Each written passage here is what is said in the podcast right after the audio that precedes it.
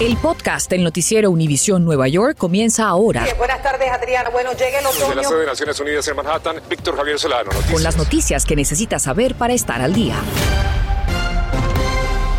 Buenas tardes. Les saluda Adriana Vargasino. Muchas gracias por acompañarnos. Incidentes ocurridos este fin de semana en plataformas del subway que incluyen la muerte de una mujer de 40 años incrementan la desconfianza de los usuarios. Cari Merson constató los temores de los pasajeros y obtuvo respuesta del alcalde sobre su nuevo plan de vigilancia.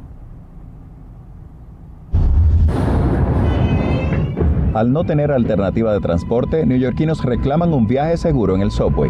Le hemos pedido a la policía un balance de lo que ha ocurrido en la última semana, desde que se anunció que estos patrulleros hagan una visita de inspección a las estaciones. Pero vamos a hacer nosotros la visita, a ver si existen algunos otros agentes que necesiten refuerzo. Cada día uno sale a la calle con el miedo de no regresar a la casa, porque pasan muchas cosas en diferentes estaciones de tren. ¿Hay forma de que tú decidas cambiar la forma de transportarte para llegar a tu trabajo? No, obligatoriamente yo tengo que usar tren. Nosotros preferimos siempre el bus, es más seguro y más confiable. Como yo soy, con los nenes así, porque tengo miedo que me los tumben o algo. Si usted se da cuenta que su tren llega en 11 minutos, el área más segura para esperar es siempre pegado de una columna, de manera que ninguna otra persona tenga acceso desde su espalda. Eliminar la costumbre de acercarse mucho a la orilla para saber si llega su tren porque eso significa el riesgo de cualquier otra persona lo pueda empujar. Y siempre utilizar estos botones si hay alguna situación de emergencia para que la autoridad llegue a tiempo. La policía registra una alza de 82% de total de incidentes en transporte en la última semana y 107% de incremento en lo que va de este año respecto a 2021. Uno, dos, tres, cuatro, cinco agentes que están dedicados a la protección de los pasajeros.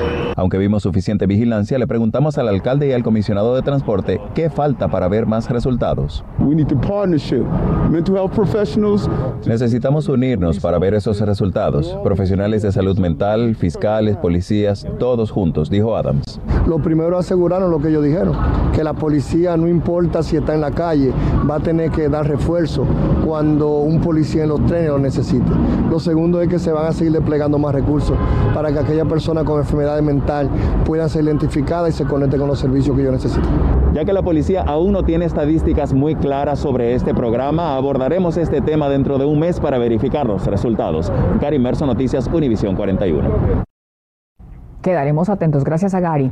Y una adolescente de 15 años fue atropellada mortalmente en Brooklyn por el conductor de un autobús escolar quien no permaneció en la escena. Ocurrió poco antes de las 8 de la mañana entre Bedford Avenue y Quentin Road en Sheepshead Bay. El conductor fue interrogado en un cuartel policial cercano y se cree que no tenía conocimiento de que había atropellado a la jovencita. Y la policía busca a un sujeto quien aparentemente se hizo pasar por un repartidor de comida antes de balear mortalmente a un hombre en el East Village en Manhattan. Davon Venable, de 30 años, fue asesinado en su vivienda el viernes en la noche. El sospechoso tocó la puerta y preguntó si alguien había solicitado el servicio de Uber antes de abrir fuego y darse a la fuga en bicicleta.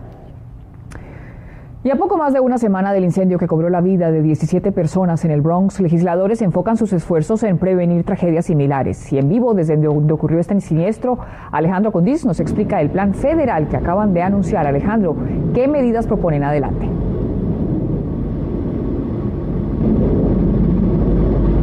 Adriana, ya sabemos que esta tragedia en este edificio que ha provocado que todo este altar esté en este lugar para honrar a las 17 víctimas se produjo precisamente por el mal funcionamiento de un calentador portátil. Pero los políticos que se han reunido en el día de hoy que representan al Bronx en los diferentes niveles dicen que esto va más allá, que es debido a la pobreza y debido a esos dueños de viviendas que no cuidan a sus inquilinos, pero que eso va a cambiar pronto. Estamos aquí para anunciar una legislación que obligaría a todas las viviendas federales a tener sensores de calor. Todos los neoyorquinos tienen derecho a una vivienda asequible suficiente calefacción.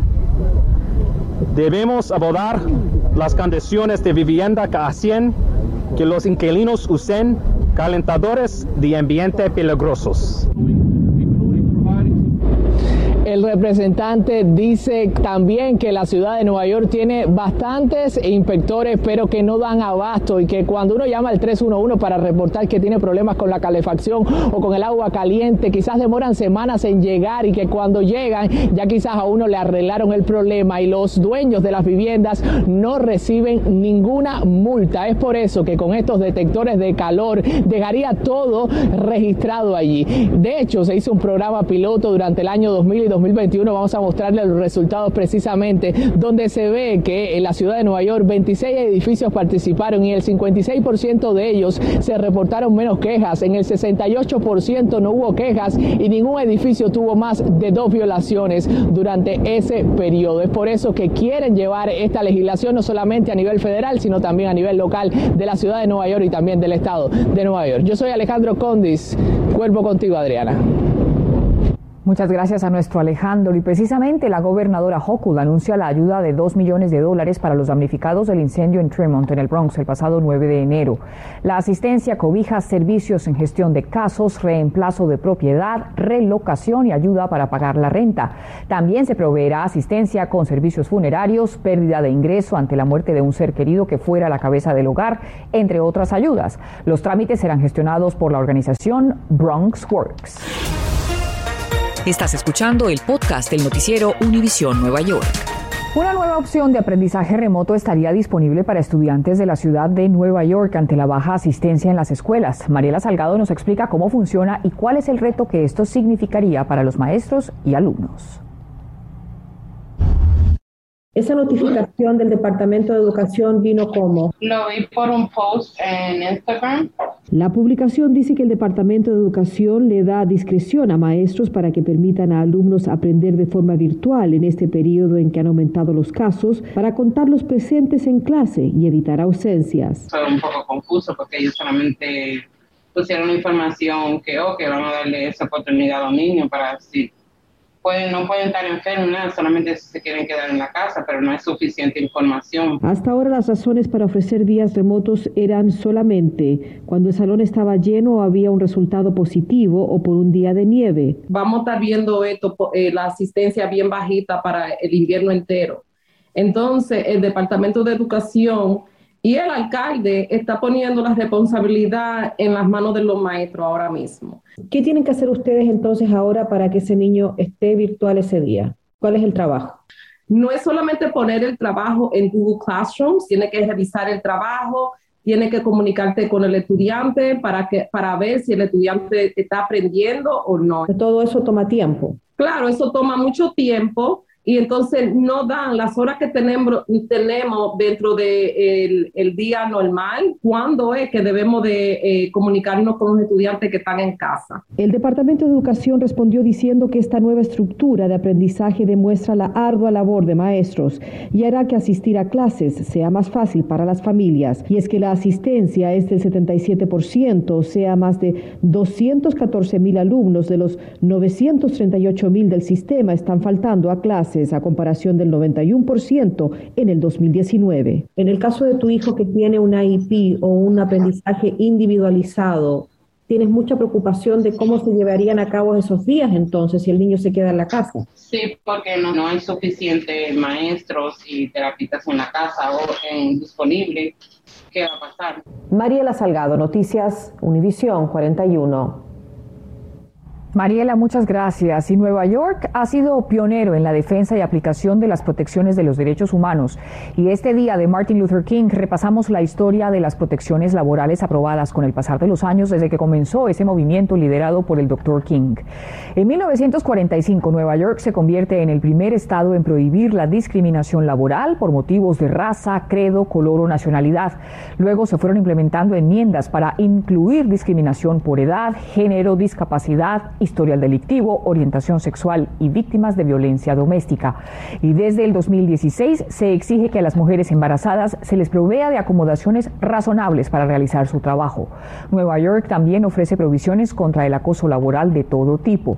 Desde 1963 se prohíbe tomar represalias con quienes promuevan estas leyes o pongan alguna queja o denuncia y en el 2019 se ampliaron estas protecciones para eliminar la restricción de que se tenían que aprobar acoso grave para tomar acción legal. Ahora estas protecciones también incluyen a los trabajadores domésticos. Y es que a pesar de que en los últimos 60 años ha habido enormes conquistas contra la discriminación racial en muchos campos, hoy más que nunca el país enfrenta desafíos sobre igualdad racial e incluso hay algunos intentos por restringir derechos ganados, como en el caso del voto.